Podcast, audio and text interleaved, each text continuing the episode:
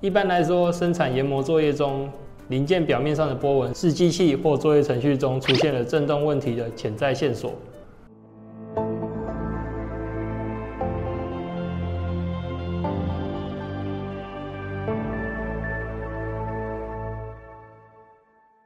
嗨，大家好，我是 Frank，欢迎收看研磨大问答。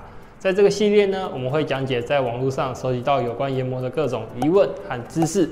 或是整理观众们在留言区写下提问，将其分析整理来替各位研磨人解开在做研磨抛光时可能会遇到的疑难杂症。今天的主题是研磨时如何减少振动所造成的影响。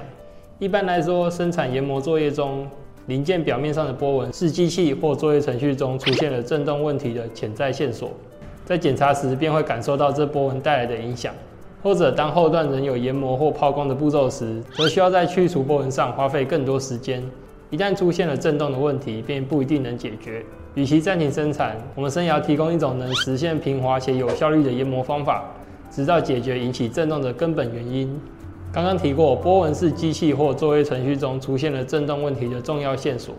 举例而言，在平面磨床上加工的零件，振动频率等于工作速度除以两个连续震颤痕迹之间的距离。依此公式求出振动频率。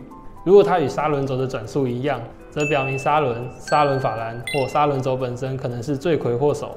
更换砂轮、拴紧法兰螺旋，或者是改变速度，就足以解决控制振动的问题。但是在其他情况下，像是涉及机器的其他零件，或者受限于系统的固定频率，简单的修复尚不足以充分解决问题。在这些情况下，最好对机器进行维修。并修理任何可能产生振动而影响工件的机器零件。然而，维修需要时间，也意味着机器必须停止生产。对于需要持续运转的工厂，就算是短暂休息也非常严重。所谓接触长度的理论目标是使砂轮与工件的接触长度要相对大于受振动影响的表面波长。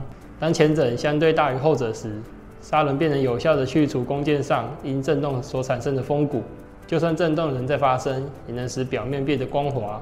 以及当切削深度增加、进挤速度降低，将两者调整到相同倍数时，生产率可以保持不变。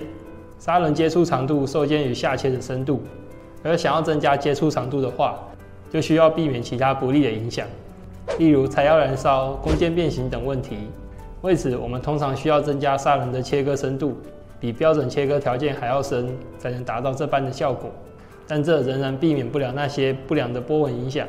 与此同时，进挤速度影响了部分振动痕迹的波长，速度放慢会缩短波长。当砂轮与弓箭接触长度的两倍超过震颤波长或表面波纹时，以接触长度理论来说，就能开始测到光滑的表面。研究人员表示，这项技巧并非总能奏效，因为不可能在每个过程中都达到足够短的振动波长或足够长的接触长度。在这样的状况下，唯一的解决方案就是花一些时间来识别和纠正振动的根本原因。研究人员强调，这项技术仍有局限性，此研究案例仅代表了理想的状况，不可能在每个过程中都能使接触长度大于振动波长的两倍，更不用说材料去除率不可能完全没有任何损失。但若是正确使用，此技巧仍然是一种强力的方法。这是一种在持续生产下得到尚可接受的表面效果的方式。直到能让机器离线进行维修的适合时机到来。今天的影片就到这里，有任何研磨抛光的问题，欢迎到底下留言，让我们知道你的想法。砥砺琢磨，有你有我，我们下次见，拜拜。